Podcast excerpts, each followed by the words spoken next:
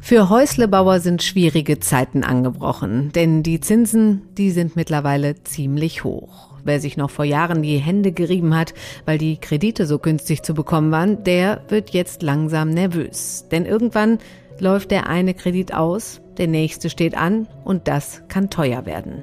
Allein als wir uns hier in der Redaktion bei der Konferenz über das Thema unterhalten haben, waren da drei Kollegen dabei, die das betrifft. Einer davon mein Kollege Andreas Krobock. Ja, bei mir ist es so, da läuft tatsächlich in den nächsten zwei, drei Jahren ein ziemlich großer Hauskredit aus. Den hatte ich so vor sieben, acht Jahren zu ziemlich coolen Bedingungen abgeschlossen, also echt niedrigen Zinsen, ohne da jetzt Zahlen zu nennen. Und mir war auch klar, dass es nicht für immer so bleibt. Aber die Situation ändert sich und pff, können schon hier und da dann ein bisschen eng werden. Ja, und wie so ein Beispiel in Zahlen aussieht, ob es Möglichkeiten gibt, das Ganze abzufedern und was man im schlimmsten Fall tun muss, das bespreche ich heute mit dem Finanzanalytiker und Vermögensberater Volker Lohmann. Und noch ein Thema wurde heiß diskutiert, als wir im Vorfeld über das Thema gesprochen haben. Woher kommt er eigentlich, dieser Traum von den eigenen vier Wänden? Da gibt es spannende Antworten von der Architekturprofessorin Alexandra Staub. Heute ist Freitag, der 26. Mai. Mitgeholfen bei der Sendung haben Marie Löwenstein und David Brucklacher und ich bin Katrin Jakob. Schön, dass Sie dabei sind. Ja, bei mir in der Leitung ist jetzt mein erster Gast, Volker Lohmann. Er ist Vermögensberater und Finanzanalytiker und manche von Ihnen kennen ihn vielleicht auch als Verfasser der Geldkolumne hier in der FAZ. Ich grüße Sie, Herr Lohmann. Guten Tag. Herr Lohmann, ja, wir haben es eben gehört, Haus- oder Wohnungseigentümer, die ihre Immobilie finanziert haben, werden so langsam nervös wegen der hohen Zinsen. Vielleicht fangen wir mal ganz vorne an. Erklären Sie uns doch vielleicht einmal kurz das Problem. Also ich gehe jetzt mal davon aus, dass Sie Leute meinen, die vielleicht vor fünf oder vor zehn Jahren einen Kredit aufgenommen haben, damals relativ moderate Zinsen vereinbart haben und jetzt läuft einfach in den nächsten Wochen oder Monaten diese Zinsbindung aus und die müssen sich jetzt halt auf einen deutlich höheren Zins einstellen. Ja, genau. Also die brauchen jetzt eine Anschlussfinanzierung, weil das Haus oder die Immobilie eben noch nicht abbezahlt ist. Und da werden jetzt von den Banken eben deutlich höhere Zinsen verlangt, richtig? Richtig. Also das ist jetzt alles noch ein bisschen abstrakt. Können Sie uns das vielleicht mal ein bisschen veranschaulichen? Ja, dann kann ich Ihnen mal vielleicht ein kleines Beispiel schildern. Gehen Sie nicht so hoch, ne? Also nicht so hoch in die Millionen. Nein, nein, nein, nein, nein, nein. Und äh, selbst jetzt bei den Zahlen, also wem es nicht passt, einfach durch zwei teilen oder mit drei multiplizieren oder so was. Alles klar. Also ich gehe jetzt mal davon aus, wir haben da heute einen 45-jährigen Familienvater und der hat vor zehn Jahren, als er 35 Jahre alt war, hat der zusammen mit seiner Frau ein Haus gekauft, das damals ungefähr 600.000 Euro gekostet hat. Okay. Und er hatte Eigenkapital von rund 100.000 Euro. Und das führte nun eben dazu, dass er einen Kredit von einer halben Million aufgenommen hat, also exakt 500.000 Euro. Mhm, das klingt ja jetzt schon ganz schön hoch, aber Sie sagten, äh, das sei in der Zeit durchaus realistisch gewesen. Also wer damals bauen wollte, wer kaufen wollte und wenigstens, also sagen wir mal 10, 15 Prozent Eigenkapital hatte, dem haben die Banken wirklich die Kredite hinterhergeworfen, so nach dem Motto, also besser kommt's nicht. Und naja, aber dass das nun ein bisschen anders aussieht, das sehen wir ja nun leider heute. Okay, ja, gehen wir mal weiter. Also, dieses, dieses Ehepaar hat da vor zehn Jahren einen Kredit aufgenommen, wie gesagt, 500.000 Euro. Der Zins lag damals bei 2,3 Prozent im Jahr. Und jetzt rechnen wir da einfach mal ein Prozent Tilgung obendrauf. Das ist ja nun also wirklich das Mindeste, was Banken verlangen. Und diese 2,3 Prozent Zinsen plus das eine Prozent Tilgung, das sind doch unterm Strich 3,3 Prozent. Ja. Und wenn man jetzt rechnet, 500.000 Euro mal diese 3,3 Prozent, das geteilt durch 100, geteilt durch 12, da kommen wir auf eine Rate von 1.375 Euro. Das ist die, die monatliche Rate. Das ist die monatliche Rate oder sagen wir jetzt mal so, das war die monatliche Rate in den letzten zehn Jahren für diesen Kredit, für Zins und für Tilgung. So, und jetzt haben wir heute nach zehn Jahren da läuft die Zinsbindung eben aus. Und da hat es jetzt auch keinen Zweck, äh, den Kopf drüber zu schütteln, warum die vor zehn Jahren nicht eine 15-jährige Zinsbindung genommen haben. Ja. Tatsache ist einfach, diese zehn Jahre Zinsbindung sind rum und die Restschuld, die liegt heute bei genau 444.000 Euro. Mhm, das ist ja noch ordentlich. Das ist relativ ordentlich, ja. Da sind also nur gute 10 Prozent getilgt worden. Ja, ja. So, und jetzt werden heute auf gut Deutsch gesagt die Karten neu gemischt. Jetzt müssen wir erstmal davon aus, oder was heißt davon ausgehen, wir müssen im Blick behalten, der 35-Jährige ist heute zehn Jahre älter, sprich der ist 45. Und der muss jetzt heute, wenn er den Kredit wieder für zehn Jahre verlängern will, muss der einen Zins von ungefähr 3,8 Prozent akzeptieren. Das ist im Augenblick einfach der Preis und ein Zehntel hin oder ein Zehntel her machen da den Kohl nicht fett. Also vorher 2,3, jetzt 3,8. Genau. Oha. So, jetzt rechnen wir wieder nur ein Prozent Tilgung obendrauf. Dann liegen wir ja jetzt bei einer Jahresrate von 4,8 Prozent. Mhm. Und 444.000 Euro mal diese 4,8 Prozent, geteilt dann wieder durch 12 und durch 100, da kommen wir jetzt auf eine neue Rate von 1.776 Euro. Moment, was hatten wir vorher? Wir hatten vorher 1375, jetzt haben wir 1776, das sind rund 400 Euro mehr. Boah, ja, das ist schon eine so, Ansage. Und das ist ein Anstieg von 29 Prozent. ja, aber noch einmal, an diesen 3,8 Prozent Zinsen kommt dieses Ehepaar im Augenblick nicht vorbei. Mhm. Genauso kommt es nicht dran vorbei an diesem einen Prozent Tilgung. Das ist einfach der Mindestbetrag. Also das heißt, diese Rate, die steigt jetzt einfach um diese rund 30 Prozent oder um diese 400 Euro da im Monat an. Da beißt die Maus keinen Faden ab. Hm. Und ähm, das wird ja eher noch mehr, ne, so wie das im Moment aussieht und nicht weniger. Das ist doch jetzt alles äh, pure Spekulation. Wissen Sie, wo der Zins morgen steht, wo der übermorgen steht? Nee, ja. der Junge, der arme Kerl muss in dieser Woche oder sagen wir mal nach Pfingsten muss der bei der Bank antreten und muss den Kredit verlängern. Und da zählt nur der Zins, der im Augenblick halt aufgerufen wird. Und das sind mindestens 3,8 Prozent. Hm. Gut, Sie haben es eben schon mal angedeutet. Einmal diese doofe Frage, wieso hat der Mann, als die Zinsen so niedrig waren, sich nicht über eine längere Zeit ähm, quasi festgelegt, eine längere Zinsbindung äh, gesichert. Ist das unüblich? Weil er es nicht wollte oder weil ihm jemand eingeredet hat, dass der 15-jährige Kredit teurer ist als der 10-jährige. Da gibt es viele Gründe, aber es hat in meinen Augen überhaupt keinen Zweck, darüber zu spekulieren oder da ja, die Gründe zu erforschen. Der Bursche oder das Ehepaar steht heute mit 444.000 Euro in der Kreide. Die neue Rate beträgt knapp 1800 Euro. Das ist ein Plus von 400 Euro. Und jetzt geht es einfach um die Frage, können die oder können die nicht? Mhm. Ich muss aber noch einmal kurz darauf zurückkommen. Also ähm, ist das denn so, dass länger laufende Kredite haben grundsätzlich höhere Zinsen und wenn man risikofreudiger ist, nimmt man kürzere mit niedrigeren, oder? In, in der Regel ja, da spricht man von sogenannten steilen Zinskurven. Also der, Zins, der Kredit mit fünf Jahren Zinsbindung ist billiger als der mit 15 Jahren. Okay, und so das Üblichste ist äh, fünf oder zehn oder ist Nein, nein, nein. Nee, also üblich nicht. sind schon äh, die zehn Jahre. Und wer sich nun also in diesen extremen Niedrigzinsphasen, als der Kredit ein oder zwei Prozent kostete, wenn der sich da auf 15 Jahre festgelegt hat, hat er im Grunde genommen alles richtig gemacht. Okay, gut. Also jetzt haben wir, jetzt hat dieses Ehepaar ein, ein dickes Problem. Und als wäre das alles nicht schlimm genug, kommen ja jetzt auch noch diese Heizungspläne der Ampel dazu, oder? Das kommt jetzt noch dazu. Ich noch meine, so was im Augenblick aber wahrscheinlich viel schlimmer ist, sind bereits diese gestiegenen Energiekosten. Ja. Wissen Sie, was die Ampel nun ausbaldowert oder nicht, das steht ja auch noch alles in den Sternen. Nur, dass das Öl jetzt teurer ist oder dass das Gas teurer ist, dass die Müllabfuhr wahrscheinlich gestiegen ist und, und, und, das ist ja nun alles schon Realität. Also deshalb, ich vermute, diese 400 Euro, das bezieht sich ja jetzt nur, das ist die Steigerung der Rate. Mhm. Aber da kommen jetzt wahrscheinlich höhere Nebenkosten dazu. Also dieses Ehepaar wird jetzt wahrscheinlich einfach doch Probleme bekommen. Hm. Jetzt haben wir diese schlechten Nachrichten, also dieses Ehepaar hat diese schlechten Nachrichten. Können Sie denen Mut machen? Gibt es irgendwelche Möglichkeiten, das noch zu ändern, indem man entweder nochmal zu einer anderen Bank geht oder die Kreditlaufzeit verlängert, die Tilgung reduziert, keine Ahnung, eine, eine Stellschraube? Ja, es gibt zwei, drei Stellschrauben, aber ich will jetzt ganz spontan auf die Sachen eingehen, die Sie gerade da angesprochen haben. Mhm. Zu einer anderen Bank gehen, das lohnt sich überhaupt nicht. Da holt man vielleicht ein Zehntel raus. Aber das löst das Problem nicht. Das ist ein Tröpfchen, ein winziges Tröpfchen auf dem heißen Stein. So, die Tilgung reduzieren. Ich habe gesagt, die Mindesttilgung liegt bei einem Prozent. Ja, da, können, da können Sie nichts mehr reduzieren. Das ist ausgelutscht. Ja, ja, ja, okay. Ja? So, Laufzeit verlängern. Was glauben Sie denn, wie lange dieser Kredit jetzt läuft? Also diese 444.000 Euro mit den 3,8 Prozent und dieser Rate von 1776 Euro.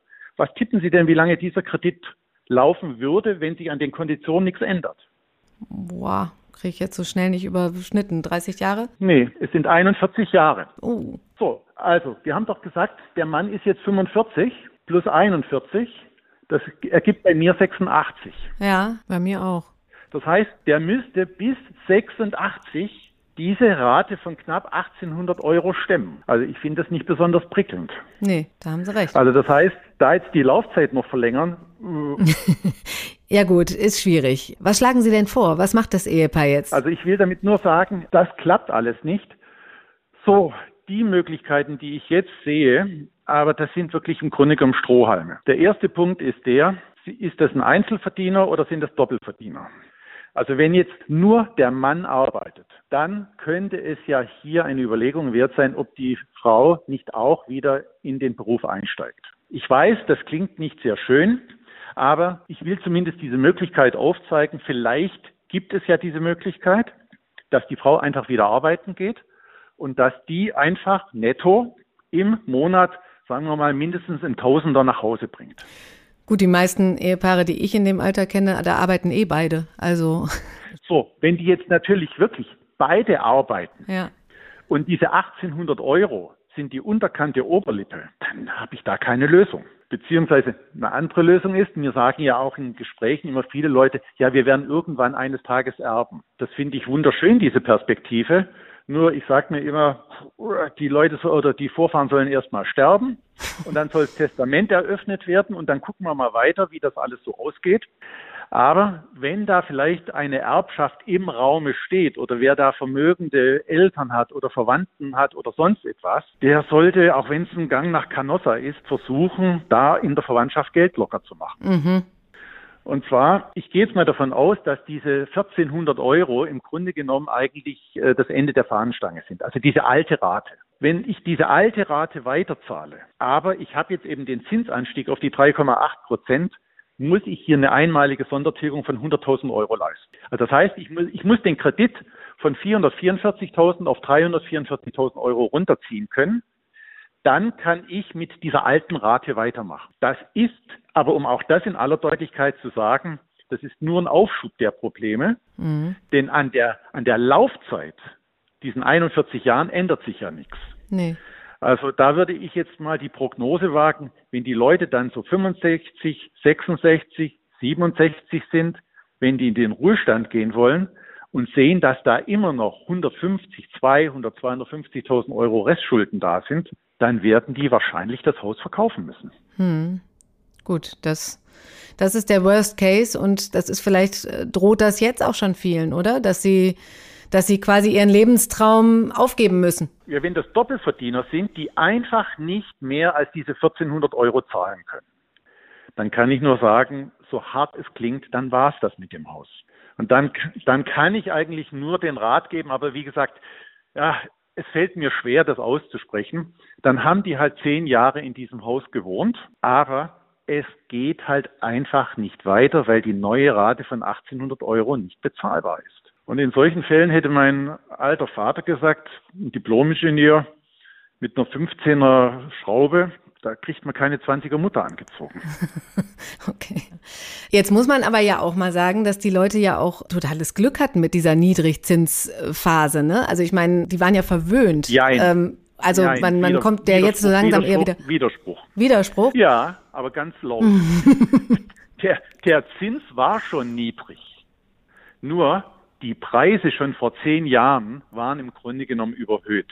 Und die Leute haben sich halt einfach falsch eingeschätzt. Die haben eben geglaubt, sich Eigenheime leisten zu können, die in Wirklichkeit eben doch nicht bezahlbar waren. Ja, oder sie haben einfach den Schritt gewagt, den sie sonst nie gewagt hätten, weil sie gedacht haben, die Zinsen sind ja so niedrig, oder? Genau, und bleiben ja. eben auf Dauer niedrig. Also wenn Sie jemanden noch vor fünf Jahren gesagt hätten, der Zins steigt mal wieder auf vier oder viereinhalb Prozent, der hätte Ihnen Vogel gezeigt. Denn dieser Zinsanstieg, der ist ja nun da wirklich innerhalb von wenigen Monaten sowas von äh, abrupt da in die Höhe geschossen. Das hat uns ja alle überrascht, ja, dass ja. es eben in dieser Geschwindigkeit und in dieser Heftigkeit gekommen ist. Ja, ja. Was denken Sie denn? Also ich meine, jetzt äh, hören wir das von diesem Lebenstraum Futsch, ich muss das Haus verkaufen, ob nun jetzt oder dann eben, wenn ich in Rente gehe. Wird das vielen Menschen passieren? Also glauben Sie, dass viele Menschen ihre Immobilien in den nächsten Jahren verkaufen müssen?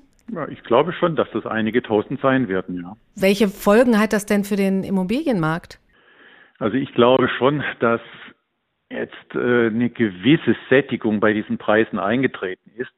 Also dass das jetzt weiterhin in diesem rasanten Tempo nach oben geht, das glaube ich nicht. Aber ich fürchte halt, dass die, die verkaufen müssen, dass das eben jetzt auf einen Immobilienmarkt in Düsseldorf oder hier in Berlin oder in München oder in Rosenheim oder sonst wo, dass das eben doch keine großen Auswirkungen haben wird. Werden die ihr, ihr Haus auch noch zu einem guten Preis los? Ja, also ich glaube, wenn das Haus in einer Großstadt liegt, wie ich eben gerade geschildert habe, oder auch in einer gesunden Mittelstadt, dann glaube ich, dass die das Haus jetzt auch zu diesem Preis noch losbekommen werden.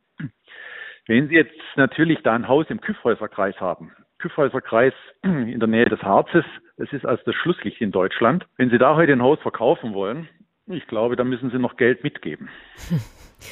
Ja, also insgesamt kann man festhalten, es haben sich einige Leute in dieser Zeit der niedrigen Zinsen übernommen. Einige werden ihr Haus jetzt verkaufen müssen. Herr Lohmann, an der Stelle würde ich unser Gespräch ganz gerne einmal kurz unterbrechen, ja. denn wir sprechen hier ja die ganze Zeit vom eigenen Zuhause und dass der Traum davon eben jetzt platzen könnte. Und wir haben uns gefragt hier in der Redaktion, woher kommt dieser Traum eigentlich? Warum hat das eigene Haus, die eigene Wohnung, also das Eigenheim einen so hohen gesellschaftlichen Stellenwert? Und ist das typisch deutsch?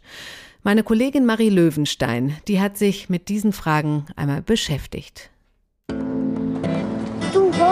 Ich kenne da ein Mädchen aus meiner Klasse. Und der Vater von der hat sein eigenes Haus, wo jeder sein eigenes Zimmer hat. Sind doch Spießer. Hm. Du Horst, Papa, wenn ich groß bin, will ich auch mal Spießer werden. Oder einfach Bausparer. Ja, Papa, ich will Spießer werden. So erklärt es ein kleines Mädchen seinem verdutzten Hippie-Vater in der erfolgreichen Werbung für eine deutsche Bausparkasse, die Sie vielleicht auch noch kennen. Das kleine Mädchen aus der Werbung dürfte mittlerweile locker auf die 30 zugehen, aber der Wunsch nach einem Häuschen im Grünen ist hierzulande ungebrochen. Fragt man die Deutschen, wie sie idealerweise gerne wohnen wollten, sagen die meisten auch heute noch in einem freistehenden Einfamilienhaus von etwa 90 bis 120 Quadratmetern mit fünf Zimmern plus, ganz wichtig, Garten. Und zwar am liebsten als Eigentümer der Immobilie. Das ergab jüngst eine Studie des Deutschen Instituts der Wirtschaft. Doch woher kommt eigentlich dieser kollektive Traum? Glaubt man der Architekturprofessorin Alexandra Staub, hat das vor allem historische Gründe. Sie lehrt an der Penn State University in den USA und forscht zu Wohnvorstellungen. Die Deutschen hätten schon im 19. Jahrhundert diesen Traum vom Wohnen auf dem Land gehabt, sagt sie. Man kann schon sagen, die Deutschen waren schon immer ein sehr naturverbundenes Volk. Die ganzen Vereine, also die Wandervögel, die, die ganzen naturbezogenen Vereine, die es damals gab, das war in Deutschland sehr ausgeprägt. Und man hatte auch so diese, dieses Glauben, dass das Landleben irgendwie gesunder ist.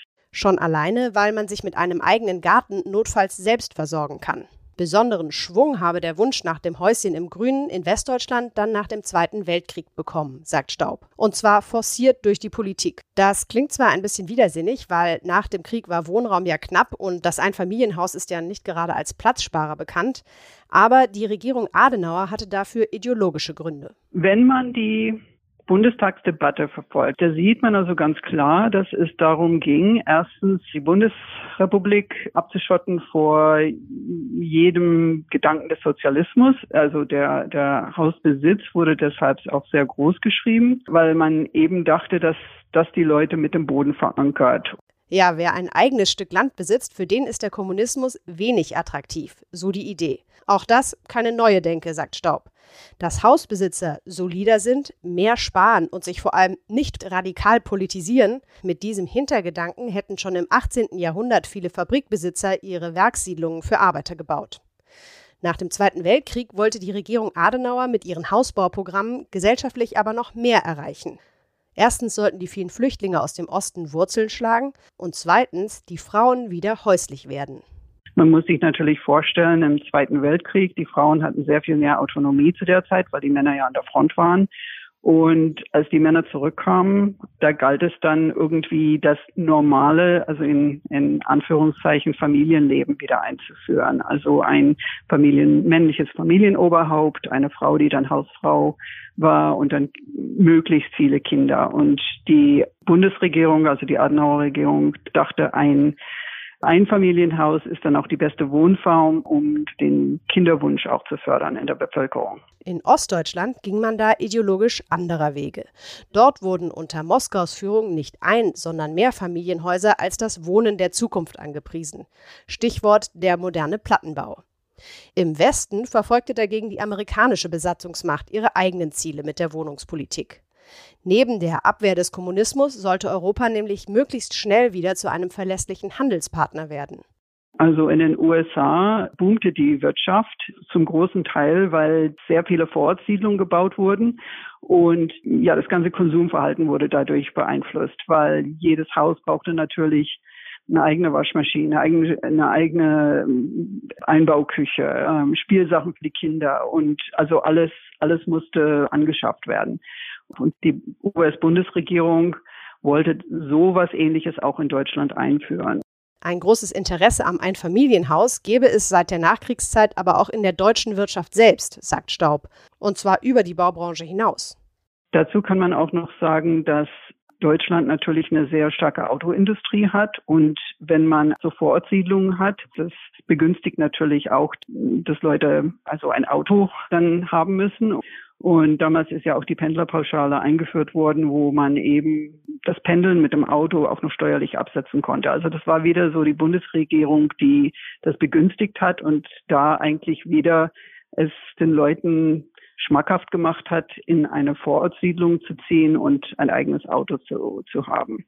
Interessanterweise haben alle diese Bemühungen aus Politik und Wirtschaft nicht dazu geführt, dass besonders viele Deutsche Immobilien besitzen. Bei der Wohneigentumsquote sind wir nach wie vor Schlusslicht in Europa. Und im Vergleich zu den USA sowieso, sagt Staub. Denn dort verstehe man das Eigenheim nicht als hehres Lebensziel, so wie hier, sondern eben als nüchterne Investition, als Konsumgut. Man baut ja nicht einmal im Leben in den USA, sondern man baut gar nicht. Eigentlich wird normalerweise von einem Investor gebaut, dann kauft man ein Haus und ist immer mit der Erwartung, dass man dann irgendwann mal ein größeres und ein besseres Haus kauft und so nach oben steigt. Das wollten die Amerikaner eben auch in Deutschland einführen und dass man äh, nicht mehr zum Beispiel massiv baut aus Ziegelbauten, sondern dass man da ganz andere Industrien einführt, sehr viel mehr mit Fertigteilen arbeitet und so weiter. Das zündete in Deutschland nicht. Die Deutschen, die hielten immer noch fest an dem Gedanken, dass man einmal im Leben baut. Aber nichtdestotrotz, der Gedanke, dass man ein Eigenheim anstreben soll, das kam in Deutschland auf sehr fruchtbaren Boden an. Und so wohnen zwar die meisten Deutschen nicht in den eigenen vier Wänden, aber davon träumen tun doch die meisten. Umso verheerender, wenn nun mit den steigenden Zinsen dieser Traum nun für viele zu platzen droht. Ja, vielen Dank, Marie. Also, Herr Lohmann, wir haben diesen Traum jetzt quasi in die Wiege gelegt bekommen irgendwie. Was meinen Sie? Ist das denn so? Müssen sich jetzt unsere Träume ändern, unser komplettes Mindset, so wie wir geprägt worden sind? Ich glaube schon, dass sich da einiges ändern muss. Denn für viele Menschen sind einfach diese Preise, die heute verlangt werden, die sind schlicht und ergreifend zu hoch. Mhm. Das gibt eben einfach das Vermögen, das gibt eben der Verdienst oder sagen wir die Verdienste, wenn da beide Ehepartner arbeiten, die geben das nicht mehr her.